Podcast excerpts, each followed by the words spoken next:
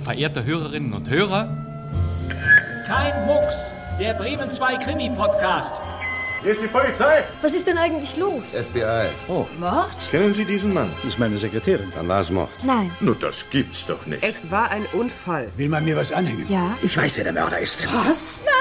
Nein, das darf doch nicht sein. Ich habe ihn nicht umgebracht. Ich... Wer ist der Mörder? Nein, Sagen Sie es nicht. das heißt ja. Ich will drauf kommen, wer der Mörder ist. Aber kein Mucks, das sage ich Ihnen. Herzlich willkommen zum Bremen 2 Krimi Podcast. Wir holen hier Woche für Woche Hörspielklassiker aus den Archiven. Jeden Donnerstag erscheint eine neue Folge von Kein Mucks. Und viele von Ihnen wollten wissen, warum heißt unser Podcast nochmal so? Wir hatten nur ein Radio und da saß alles drum. Da wurde abends im Wohnzimmer gesessen und dann hat man sich das angehört. Nicht? Und dann durfte auch nicht gemuxt werden, durfte keiner was sagen. Nicht? Um der Generation Tribut zu zollen, die offenbar die Frühzeit von Radio Bremen miterlebt hat, wie diese Dame, die vor über 25 Jahren in einem Feature von ihrer Faszination für Hörspielsendungen erzählte, als sie Kind war. Und darum geht es in Kein Mucks, um Krimis aus den Jahren, als Radiohörspiele noch ein Ereignis darstellten. Ich bin nicht sicher, ob dieser Trend 1967 noch anhielt. Aus diesem Jahr stammt nämlich das Stück, das wir Ihnen gleich präsentieren möchten, und das ist wirklich sehr schön. Es heißt Abteil 7, und man hört diesem Reißer das Alter mächtig an, denn es ist ein Spionagekrimi aus der Zeit des sogenannten Kalten Krieges, als Ost und West sich belauerten und Spione mit heißen Informationen handelten. Sind Sie ganz sicher? Das ist Philip Todd. Er arbeitet als Korrespondent für die Daily News London und zwar aus Sofia, also dem damals noch kommunistischen Bulgarien. Eines Tages erhält er dort einen Tipp und folgt einem Überläufer in den Schnellzug nach München. Doch wo ist der Überläufer und wer sind seine Verfolger? Darum geht es in diesem Hörspiel. Ab Teil 7 kann nur ein Radio Bremen Krimi sein, denn es vergehen nicht mal 45 Sekunden, bis Herbert Steinmetz wieder auftaucht. Trotzdem, ich habe ihn vor drei Stunden gesehen. Wo? Am Bahnhof, in einer Menschenmenge. Das ist der Schauspieler, der mit weitem Abstand die meisten Hörspieleinsätze bei Radio Bremen absolviert hat. Hier mit einem brachialen osteuropäischen Dialekt kokettierend, aber er ist es eindeutig. Die Frau mit den meisten Einsätzen in Radio Bremen Produktionen ist nach wie vor Gudrun Daube. Aus ganz bestimmten Gründen. Und ich bitte Sie, mir das zu glauben. Und sie ist natürlich auch dabei als Krankenschwester. Es kann also nichts schiefgehen. Den Helden der Geschichte, den Korrespondenten Philipp Todd, den spielt Jens Scholkmann. Woher kennen wir Jens Scholkmann? Was wollen Sie mir also erzählen? Jens Scholkmann spielte ab Mitte der 1960er Jahre bis weit in die 90er in vielen Radio Bremen Hörspielproduktionen mit. Wir werden ihn noch mehrfach in Kein Mucks hören, aber sollten Sie zu der Generation zählen, die genau wie ich in den 70ern geboren wurde, so kennen Sie Scholkmann sicherlich aus dem Werbefernsehen. Sie sehen jetzt im Werbefernsehen das Schaufenster am Donnerstag. Die aktuelle Werbesendung mit Nachrichten von Handel, Industrie und Dienstleistungsunternehmen. Guten Abend. Jens Scholkmann moderierte die ZDF-Vorabendsendung Schaufenster am Donnerstag und die war nichts anderes als ein langer Werbeblock im Nachrichtenstil. Sportliche Männer haben ihre eigene Note, auch bei der Körperpflege. Franz Beckenbauer verwendet täglich Brüt 33 von Fabergé. Die preiswürdige Herrenserie mit dem großen Duft von Brüt. Überall, wo es gute Kosmetik gibt. Als beinharter Fan der lustigen Mainzelmännchen war das Schaufenster am Donnerstag für mich früher natürlich der Erzfeind. Denn immer, wenn Jens Scholkmann seine komischen Tipps vorlas, war klar, heute fallen die Mainzelmännchen zwischen den üblichen Reklamefilmen aus und es gibt nichts zu lachen. Aus heutiger Sicht muss ich diese Ansicht klar revidieren. Ein praktisches Geschenk, an dem Frauen ihre Freude haben, kommt von Black und Decker. Der handliche Saugboy. Ein kabelloser Zweitstaubsauger, nur 700 Gramm leicht. Als unentbehrlicher Helfer gehört er in jeden Haushalt.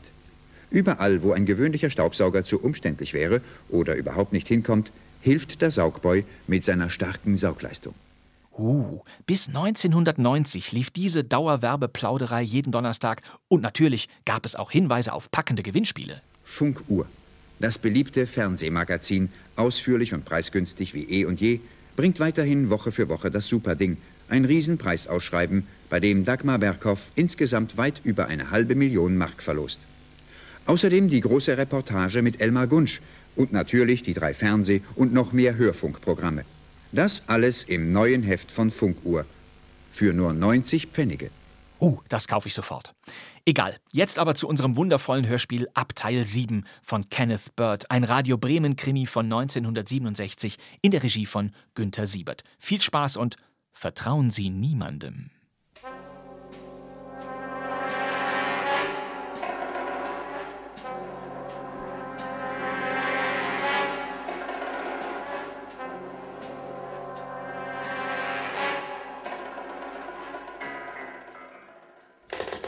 Hallo. Die Redaktion der Daily News. Was? Was ist sie?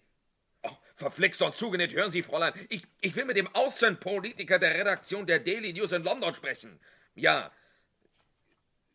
Hallo. Hallo.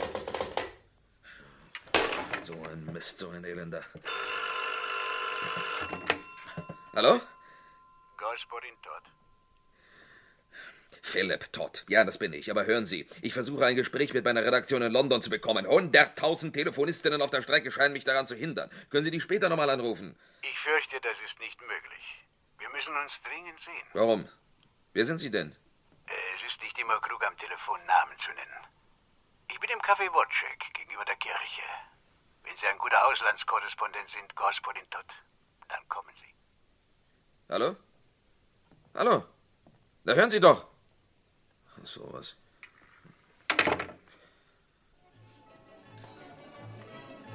Bitte, nehmen Sie Platz, Gospodin Todd. Danke. Kellner. Was wollen Sie trinken? Etwas mit Eis? Ein Glas Weißwein, bitte. Ja, die Hitze ist schlimm hier, nicht wahr? Sogar die Wände schwitzen. Ich bin ein vielbeschäftigter Mann, Gospodin. Wer sind Sie? Ich heiße Sokerin. So, wirklich? Und was versprechen Sie sich von unserem Zusammentreffen? Leicht zu beantworten. 5000. Aha, so, so, 5000. Ihr Wein, Gospodin Todd. Danke. Trinken wir auf Ihre Gesundheit und auf lohnende Neuigkeiten. Nicht nur für uns, für die ganze Welt. Gesundheit. Und bedenken Sie, Gospodin Todd, Ihre Zeitung würde als erste damit herauskommen. 5000. Das müsste schon etwas Welterschütterndes sein. Ja, das weiß ich, Gospodin. Jetzt ist es 10 vor 10 in Ihr Büro. Wie weit ist es von hier? Fünf Minuten zu Fuß. Sie haben doch dort einen Radioapparat, nicht wahr? Ja. Die BBC-Nachrichten aus London kommen um 10, das stimmt doch. Vielleicht können wir sie hören. Mhm. Warum? Ja, das hat seinen ganz bestimmten Grund, Gospodin. Oder vielleicht sind Sie nicht interessiert an meinem Angebot. Ich bin nie interessiert an Angeboten, ehe ich nicht weiß, worum es sich dreht. Ja, sehr verständlich. Dann also erst die Nachrichten aus England, ja? Entschuldigen Sie das Zimmer hier. Ist durcheinander. Bitte. So. Der Apparat braucht eine halbe Minute, bis er warm wird. Ja. Kamerad Sorkin. Aber bitte, setzen Sie sich doch. Danke. Äh, Sie denken, Sie vergeuden Ihre Zeit mit mir, was? Ach, das wird sich noch zeigen. Aber bitte vergessen Sie nicht, es gibt auch französische und deutsche Journalisten hier. Die haben vielleicht mehr Sinn. Verzeihen Sie, wenn ich meine Jacke ausziehe. Aber bitte. Und nun eine Meldung des osteuropäischen Nachrichtendienstes der BBC. Die Zentralregierung hat heute dementiert, dass Konrad Malinov, der frühere Außenminister des Landes, ermordet wurde. Ein Sprecher der Regierung sagte, dass Mr. Malinov, dessen spurloses Verschwinden weltweite Spekulationen verursachte, seit seiner Rückkehr aus Moskau im April bei schlechter Gesundheit gewesen ist und sich in Erholung befindet. Mr. Malinov war im letzten Monat zum dritten Mal innerhalb von zwei Jahren in eine ideologische Auseinandersetzung mit einflussreichen Mitgliedern des Zentralkomitees verwickelt und wurde in diesem Zusammenhang öffentlich vom Premierminister gerügt. Seitdem ist er nicht mehr in der Öffentlichkeit erschienen.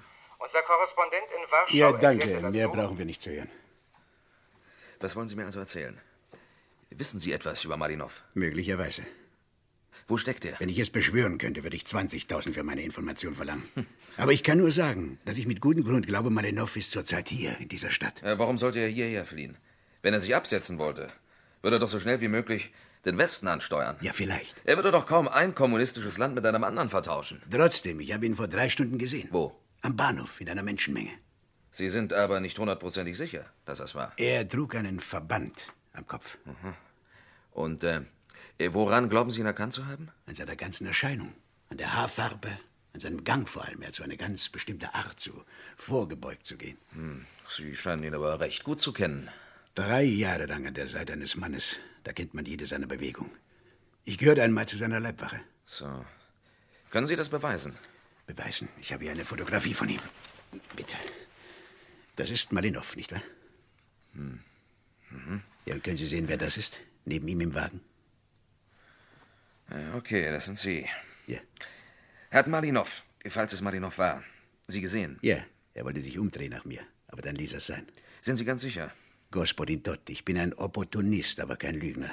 War jemand in seiner Begleitung? Ein Mann und eine Frau. Sie gingen ganz normal wie die anderen Passagiere zum Ausgang und nahmen ein Taxi. Hm. Und Sie? Ich? Ich habe mich in Ausgaben gestürzt, die ich mir nicht leisten kann, Gospodin. Und bin ihm gefolgt. Wo ging die Fahrt hin? Ach, mein Freund. Jetzt kommen wir zu den 5000, nicht wahr? 130 Pfund in englischer Währung. Teurer Spaß für eine Vermutung. Zu teuer. Gut, auch recht.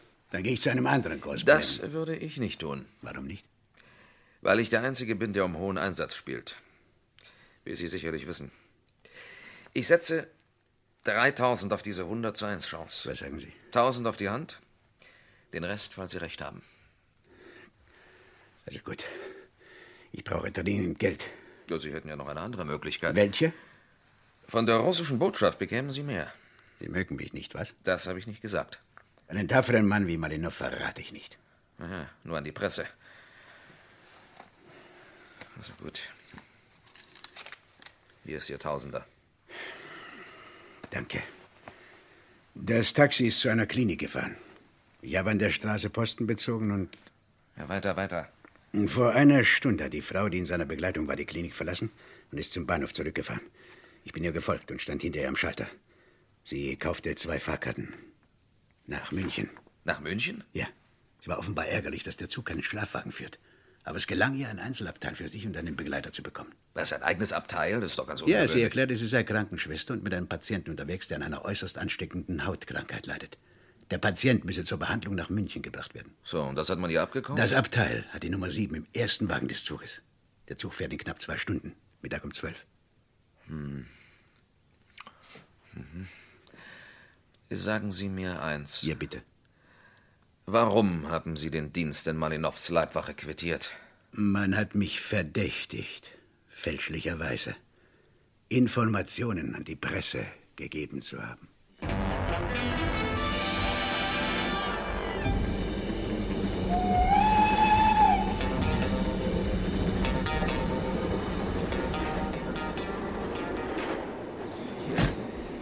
Diese Hitze. Ließe sich das Fenster nicht etwas weiter öffnen? Es geht nicht. Ich habe schon versucht. Tja, wenn die Herrschaften gestatten, ziehe ich meine Jacke aus. Ja, bitte. Äh, Und Sie, Padre? Ohne meine Soutane säße ich leider am Unterhemd Oh da. Tja, für mich gibt es drei Dinge im Leben. Wein, Frauen und vor allem gute Kameradschaft. Da wir ja doch für viele Stunden das Vergnügen haben werden, sollten wir uns nicht vorstellen. Ich bin Dr. Panizza, auf der Reise nach Bad Gastein. Pfarrer Simeon Stamboliski, Reiseziel Dragoman. Vielleicht auch weiter. Philipp Todd, Korrespondent der Daily News London. Und Ihr Ziel? Wahrscheinlich München. Hinter einer Zeitungsgeschichte her. Vielleicht. Haben Sie das interessante Paar in Nummer 7 gesehen? Ja. Zwei Abteile weiter. Sie, jung und hübsch, deutsch, dem Tonfall nach. Er mit einem dicken Kopfverband? Ja. Mhm. Ja, ja, Sie haben, Sie haben ein Abteil für sich reserviert. Haben Sie es bemerkt? Ja, eben, Woher wissen allerdings. Sie denn das? Als ich vorbeiging, sperrte die junge Dame die Tür hinter sich zu und zog noch die Vorhänge vor. Äh, vielleicht ist er schwer krank. Deswegen ein eigenes Abteil. Es sollte ein Gesetz geben, dass jedes Abteil mit einem Ventilator ausgerüstet Ja, sein ja, muss. ja, wirklich. Monsieur? Äh, Sie sind unserem guten Beispiel noch nicht gefolgt. Sie haben sich noch nicht vorgestellt. Oh, Ah. Verzeihung, pardon. Roger Bazin, Franzose. Aber staatenlos, ich ziehe durch die Welt. Und äh, wohin jetzt? Irgendwo hin zwischen hier und dem Nord. Vielleicht sogar nur bis Belgrad. Meine Zunge klebt am Gaumen. Der Speisewagen hat doch eine Bar, oder? Ja, mit eisgekühltem Weißwein. Ja, bravo, wunderbar. Kommen Sie mit, Monsieur. mit größtem Vergnügen. Darf ein bescheidener Mann im geistlichen Rock sich anschließen? Selbst Monsieur Todd, wollen Sie nicht auch Äh, mitkommen? Nein, nein, äh, vielen Dank. Ich habe zu tun.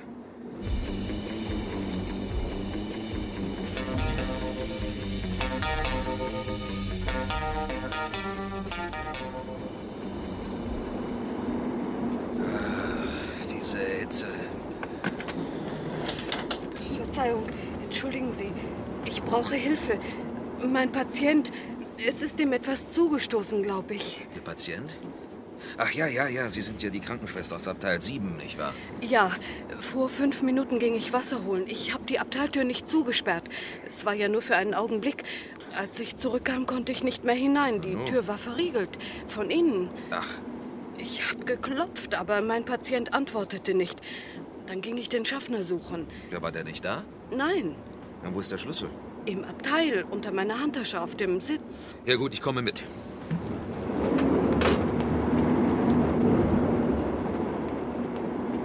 Hallo, hallo, hallo! Vielleicht ist der... Nanu, ist ja offen. Aber Ist gut, dass Sie kommen. wie sind Sie hereingekommen? Die Tür stand halb offen. Und ich sah diesen Herrn hier mit seinem verbundenen Kopf zusammengesunken auf dem Sitz. Ich bin Arzt. Ivan! Ivan, was? Lassen Sie, mein Fräulein. Er ist tot. Tot? Das winzige Loch hier in seinem Hemd. Und die Blutspritzer. Ja. Ja, das könnte von einer Kleinkaliberpistole stammen. Könnte? Ja? Jemand muss den Schaffner holen. Nein, Wie bitte? warten Sie noch. Das muss doch gemeldet werden. Lassen Sie mir etwas Zeit, bitte. Haben Sie gesagt, der Schlüssel liegt unter Ihrer Handtasche? Ja. Da ist er nicht. Mir fällt etwas ein. Ich habe einen Mann gesehen auf dem Gang. Wann? Gerade eben, als ich vorbeikam. Und äh, das hier sah. Ich. Äh, Ah, haben wir uns mit Abteil 7 angefreundet? Wie? Ich dachte schon. Der Mann hier ist ermordet worden. Wann ist das passiert? In den letzten drei oder vier Minuten, Padre. Ja, in den letzten drei oder vier Minuten? Tja. Da habe ich mir die Hände gewaschen und ein paar Schritte weiter in der Toilette. Ich habe nichts gehört. Ja, und wo waren Sie, Monsieur? Auf dem Rückweg von der Bar? Haben Sie etwas Verdächtiges gehört oder gesehen? Nein. Oder doch? Doch, ja. Ich habe jemanden gesehen. Jetzt fällt es mir ein. Als ich wieder in unseren Wagen kam, er stand am Fenster im Gang und drehte mir den Rücken zu. Dunkelgrauer Anzug. Na, erst dachte ich, den Mann kenne ich doch. Aber dann schien es mir ein Irrtum zu sein. Nö, Sie haben doch sein Gesicht gar nicht gesehen. Na, ich weiß auch nicht. Na, so war es jedenfalls. In einer Stunde sind wir in Dragoman. Sie müssen die Polizei verständigen. Ich muss Ihnen allen etwas sagen. Aus ganz bestimmten Gründen. Und ich bitte Sie, mir das zu glauben. Ist es notwendig, meinen Patienten nach München zu bringen, auch wenn er tot ist? Deshalb müssen wir alle Stillschweigen bewahren, bitte. Aber wenn wir das tun, entgeht ein Mörder seiner Strafe. Padre, für diesen Anschlag wird niemand in diesem Land bestraft werden. Sie wollen mir doch nicht im Ernst zumuten, dass ich als Arzt der Geheimhaltung eines Verbrechens Vorschub Ich leiste. bitte noch einmal darum, nichts zu unternehmen. Nichts, bis wir in Österreich sind. Ich glaube, dann kann der Schuldige seiner Strafe zugeführt Ja. werden. Aber in Dragoman werden die Grenzbeamten kommen. Nicht in dieses Abteil. Wie wollen Sie denn das verhindern? Lesen Sie das ärztliche Zeugnis hier. Ein Leprakranker. Was? Lepra? Mon Dieu. Komm, Lepra. Bitte, kommen Sie. Gehen Sie noch nicht. Ich muss mit Ihnen sprechen. Ja. Sie müssen mir helfen. Glauben Sie, Sie können mir vertrauen? Ihnen mehr als den anderen, bestimmt. Ist das nur ein Kompliment oder nicht? Aber zuerst sage ich Ihnen lieber, was ich schon weiß. Was Sie schon wissen? Der Mann war Malinov, nicht wahr? Wer sind Sie? Ich bin ein englischer Journalist, Philip Todd. Woher wissen Sie, dass dieser Mann Malinov war? Jemand, der früher bei seiner Leibwache war, hat ihn entdeckt. Er hat mir die Information verkauft. Und jetzt haben Sie eine Geschichte, von der jeder Journalist träumt. Wie? Ja. Aber seltsam. Sie interessiert mich nicht mehr. Nein, Nein. Denn sie tun mir leid. ich wusste, dass ich Ihnen vertrauen kann. Danke. So, und jetzt? Wer sind Sie? Eva Kalmus. Ich arbeite für eine Organisation, die Menschen hilft, vom Osten in den Westen zu flüchten, wenn ihnen Gefahr droht. Und äh, warum ist es so wichtig, Malinows Leiche nach Österreich zu bringen? Um aufzudecken, wer den Mordversuch unternommen hat. Mordversuch? Wissen wir sicher, dass er tot ist? Der Doktor kann sich geirrt haben.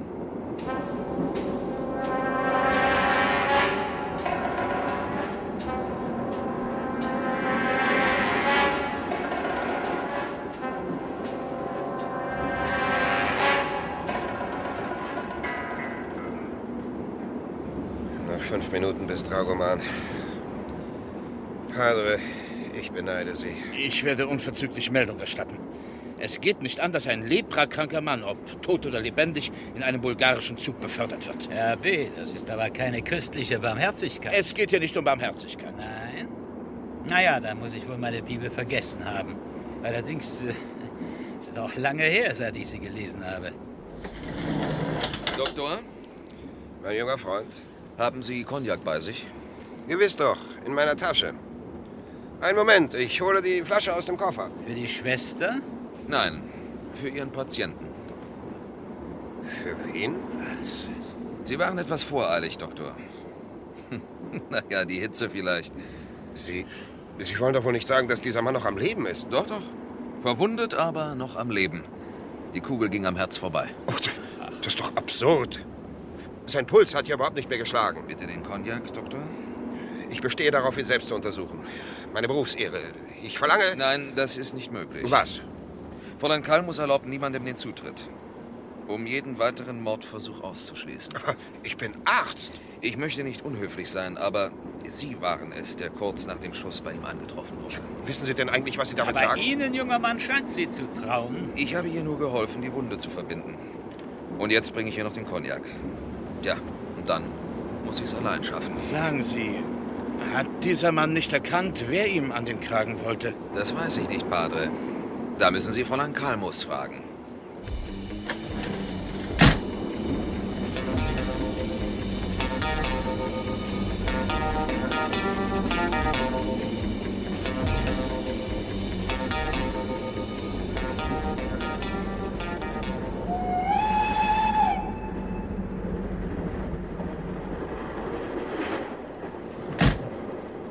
Jetzt sind wir gleich in Dragoman. Monsieur, Hm, Padre? ist unser Engländer immer noch in Abteil 7? Nein, er hat ihr nur den Cognac gebracht und ist dann zur Bar gegangen.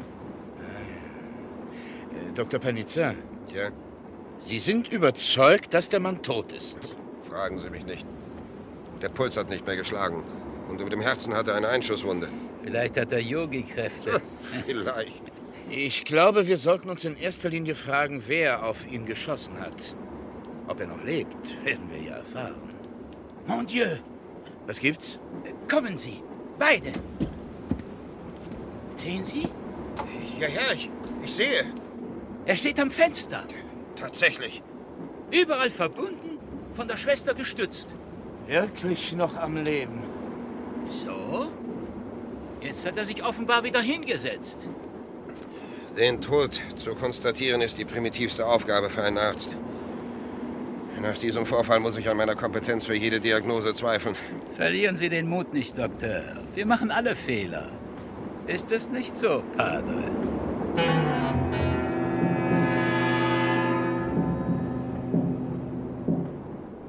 Dimitrovgrad, Dimitrovgrad, Granica, Granica, Dimitrovgrad, Granica. Pässe bitte.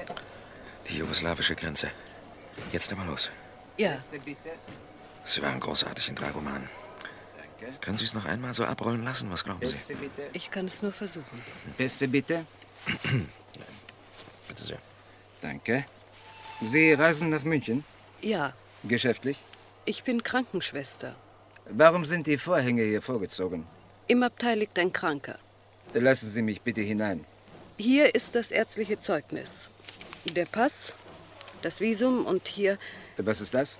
ein Attest von Professor Demme von der Universitätsklinik. Trotzdem, ich muss den Reisenden sehen. Er schläft, Dann wecken Sie ihn. Also ich bitte. aber auf ihre eigene Gefahr. Gefahr? Er hat Lepra. Dann machen Sie aber wenigstens die Tür einen Spalt auf. Warum liegt er so merkwürdig da? Ich habe Ihnen doch gesagt, er schläft. Ja, in Ordnung. Sie können weiterreisen. Pässe bitte.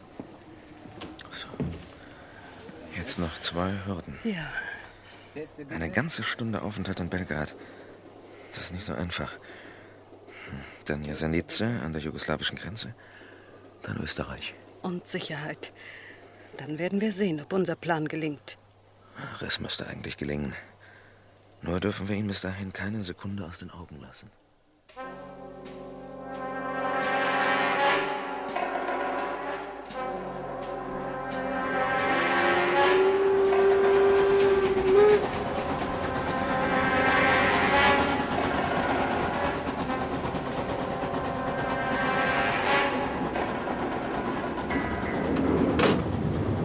Ah, da sind Sie ja wieder. Ja, da bin ich wieder.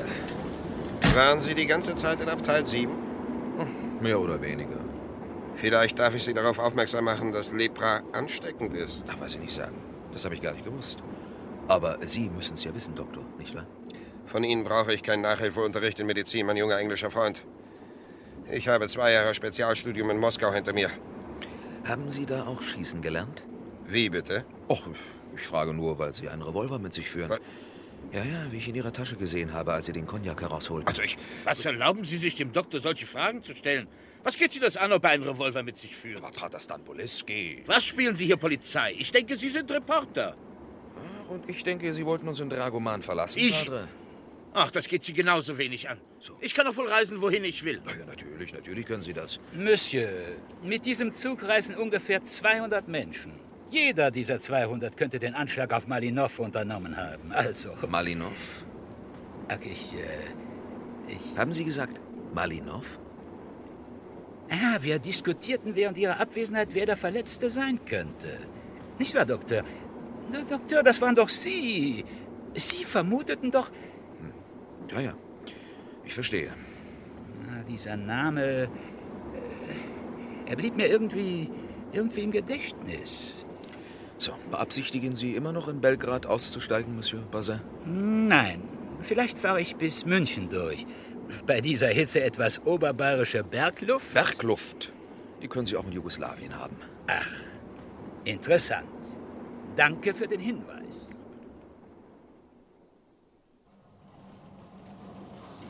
Biograd, Biograd, Biograd.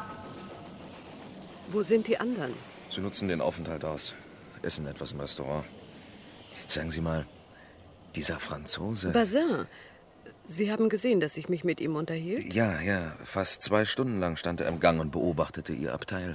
Umso mehr Grund, dass Sie jetzt den großen Koffer holen, bevor er zurückkommt. Ja, Im Gepäckwagen, der fünfte von hinten. Aber beeilen Sie sich, wir müssen mit allem fertig sein, ehe der Zug Belgrad ja, verlässt. ja.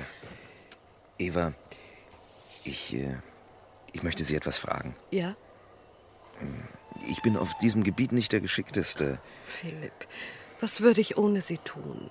Und ich kann nur sagen, ich würde später, ich würde Sie gern wiedersehen, wenn wir wieder an andere Dinge denken können. Und ich sehe auch Philipp. Sehr.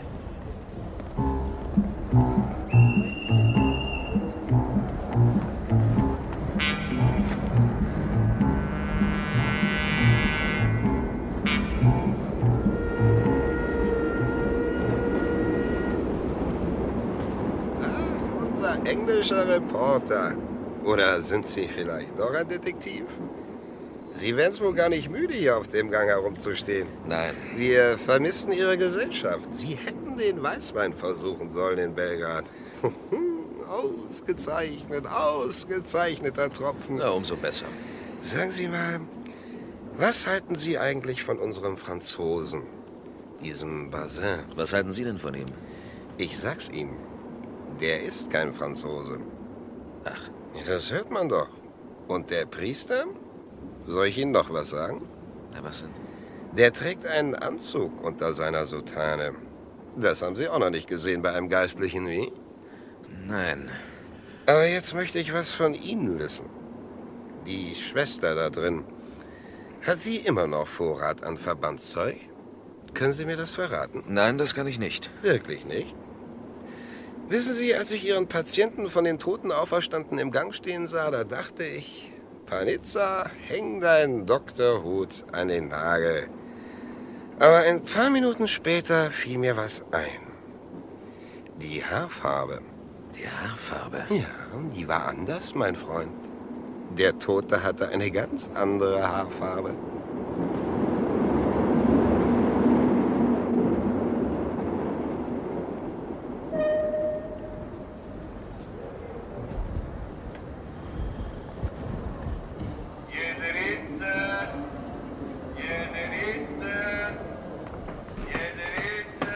Fräulein Kalmus, wenn Sie so auf und ablaufen, geht's auch nicht Es schneller. dauert jetzt schon fast zwei Stunden. Der Zug fährt nicht ohne sie weiter. Aber ein Fall von Lepra ist höchst ungewöhnlich. Sobald wir die Bestätigung von Professor Demev bekommen haben, können Sie Jugoslawien verlassen. Vorher nicht. Ah, vielleicht meine Kollegen in Belgrad. Ja? Ja, das ist Belgrad. Ja, Genosse? Von Professor Demev bestätigt? Vielen Dank. Sie, Sie können mit Ihrem Patienten weiterreisen.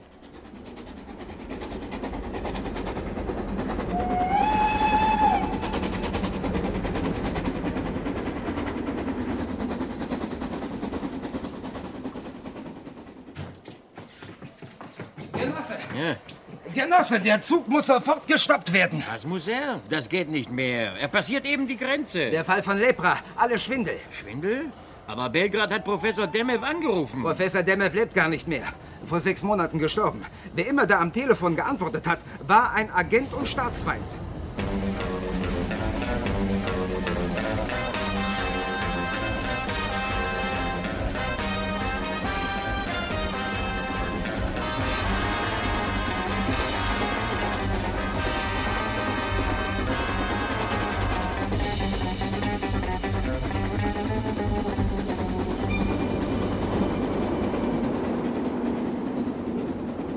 Österreich.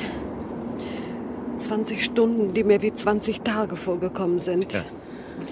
Und jetzt das Letzte, was wir noch versuchen müssen. Ach, das wird nicht klappen. Dr. Panizza weiß, dass ich es war mit dem verbundenen Gesicht. Er weiß gar nichts. Er hat einen Verdacht. Aber bis der sich nicht bestätigt hat, wird er auf keinen Fall den Zug verlassen. Das heißt, falls er der Mörder ist. Mit anderen Worten, Malinows Leiche haben wir in den Gepäckwagen gebracht. Hm. Nun muss ich hier liegen und warten, bis ein neuer Anschlag unternommen wird. Auf mich. Ja.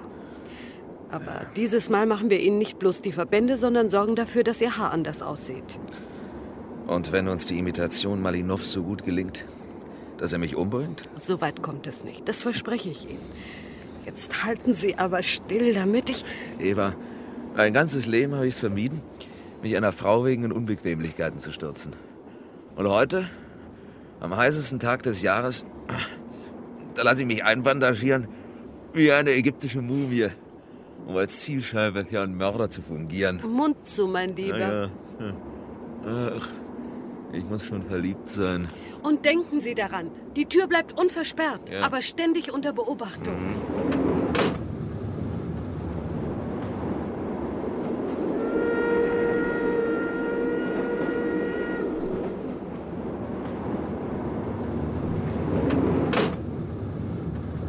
Malinov.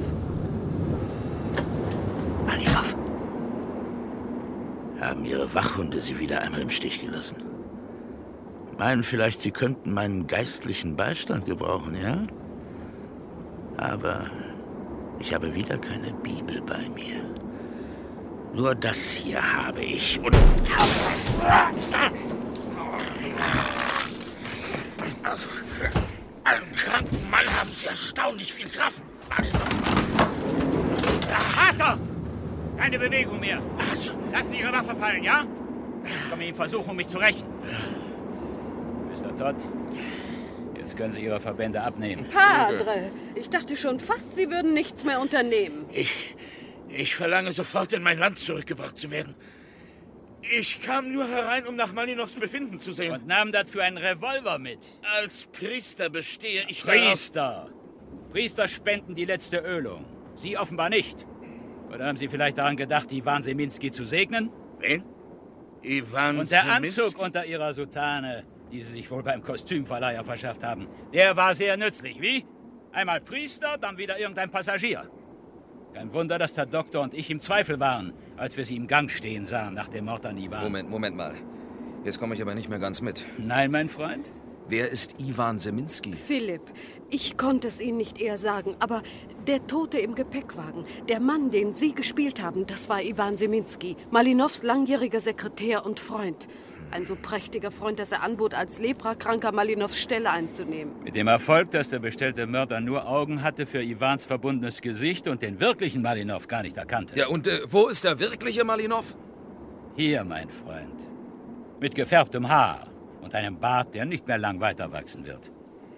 Ich bin Malinov.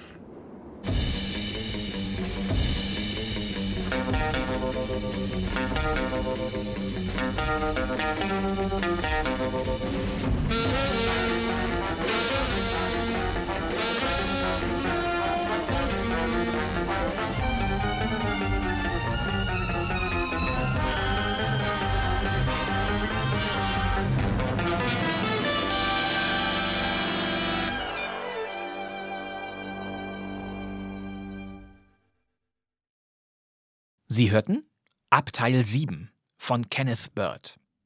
Es sprachen Journalist Philipp Tott, Jens Scholkmann, Informant Sokorin, Herbert Steinmetz, Dr. Panizza, Wolfgang Felten, Pfarrer Simeon Stamboliski, Günter Witte, der Franzose Roger Bazin, Leo Silvester Huth, die Krankenschwester Eva Kalmus, Gudrun Daube und die Bahnbeamten waren Siekold Schröder und Kurt Zielke. Die Regie hatte Günter Siebert, eine Radio Bremen Aufnahme von 1967. Sind Sie ganz sicher? Ja doch. Abteil 7 war natürlich, das haben Sie gemerkt, eine herrlich hanebüchende Geheimdienstgeschichte aus der Zeit, als sich Spione noch mit Mullbinden tarnen konnten, die Schurken eine Soutane anlegten und die Technik hakte. Der Apparat braucht eine halbe Minute, bis er warm wird. Ja, Philipp Todd ist hoffentlich unterdessen mit seiner Krankenschwester Eva glücklich geworden. Aber noch einmal zurück zum Anfang unseres Hörspiels. Wir hören noch mal rein. Hier kommt noch einmal eine kurze Szene zwischen Todd, gespielt von Jens Scholkmann, und dem windigen Informanten Sokorin, gespielt von Herbert Steinmetz. Was wollen Sie mir also erzählen? Wissen Sie etwas über Malinov? Möglicherweise. Wo steckt er? Wenn ich es beschwören könnte, würde ich 20.000 für meine Information verlangen. Hm. Aber ich kann nur sagen, dass ich mit gutem Grund glaube, Malinov ist zurzeit hier, in dieser Stadt. Äh, warum sollte er hierher fliehen? Wenn er sich absetzen wollte, würde er doch so schnell wie möglich den Westen ansteuern. Ja, vielleicht. Er würde doch kaum ein kommunistisches Land mit einem anderen vertauschen. Trotzdem, ich habe ihn vor drei Stunden gesehen. Wo? Am Bahnhof, in einer Menschenmenge. So ist es. Und nun hören Sie doch bitte mal hier kurz zu. Was wollen Sie mir also erzählen? Dass Sie etwas über Malinov wissen? Möglicherweise. Wo er steckt? Mr. Todd, ich spreche offen. Wenn ich es beschwören könnte, würde ich 20.000 Leber für meine Information verlangen. Aber ich will mich darauf beschränken, zu sagen, dass ich mit gutem Grund glaube, Malinov ist zurzeit in Sofia. Und ich weiß wo. Warum sollte er hierher fliehen? Wenn er sich absetzen wollte, würde er doch schnellstmöglichst den Westen ansteuern. Vielleicht. Er würde doch kaum ein kommunistisches Land mit einem anderen vertauschen, oder? Trotzdem, ich habe ihn vor drei Stunden gesehen. Wo? Am Bahnhof in einer Menschenmenge. Interessant. Das ist, das haben Sie sicher gemerkt, der gleiche Dialog, nur mit anderen Schauspielern. Und jetzt wissen Sie auch, woher ich eingangs überhaupt wusste, dass die Geschichte von Abteil 7 in Sofia beginnt, aus der Version des Bayerischen Rundfunks. Ja, in München produzierte man eine eigene Fassung von Abteil 7, und zwar bereits 1964. Die Hauptrolle, den Korrespondenten Philipp Todd, spielt hier Karl Liefen. Und woran glauben Sie ihn erkannt zu haben? An der ganzen Erscheinung, an der Haarfarbe, an seinem Gang vor allem. Und der Informant Sokorin hat in der BR-Fassung keinen geheimnisvollen Akzent. Aber diese Stimme haben Sie doch auch schon mal gehört, oder? Mr. Todd, ich bin ein Opportunist, aber kein Lügner. Ja, möglicherweise kennen Sie den Namen dieses Schauspielers nicht, aber ich bin sicher, die Stimme erinnert Sie an jemanden. Mein Freund, jetzt kommen wir zu den 5000 Leber, ja? Ja, ich glaube, da taucht vor Ihrem geistigen Auge eine Fernsehserienfigur der 1960er Jahre auf. Eine mit spitzen Ohren. Spock? Ein wissenschaftlich bedeutendes Phänomen, Captain. Die Turbulenzen sind wellenförmige Zeitverschiebungen. Dann bleiben wir im Orbit. Ja, das ist eindeutig Herbert Weicker, der hier Mr. Spock vom Raumschiff Enterprise in der deutschen Synchronfassung spricht. Faszinierend, Captain. Was denn? Dieses Objekt ist die Ursache für die Zeitverschiebungswellen. Was dieses Ding tut, halten alle bekannten Wissenschaften für unmöglich. Herbert Weicker sprach den Vulkanier Mr. Spock fast ein Vierteljahrhundert lang in allen Serienfolgen und den sechs Star Trek Spielfilmen. Aber das nur nebenbei. Guten Abend und auf Wiedersehen beim nächsten Schaufenster am Donnerstag. Ja, auch unsere Zeit ist wieder um.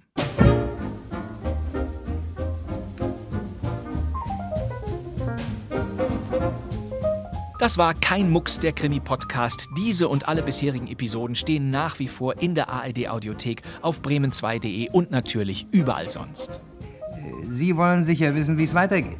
Auch in der kommenden Folge bleiben wir in den 60er Jahren. Da bringen wir einen Krimi von Arnold E. Ott aus dem Jahr 1964. Er heißt Nachricht aus Caracas. Und diese Nachricht hat mörderische Folgen. Danke fürs Zuhören. Das wär's für heute. Mein Name ist Bastian Pastewka, ich sitze im neuen Funksaal von Radio Bremen. und wir hören uns wieder in der nächsten Folge von Kein Mucks. Bis dann. Tschüss.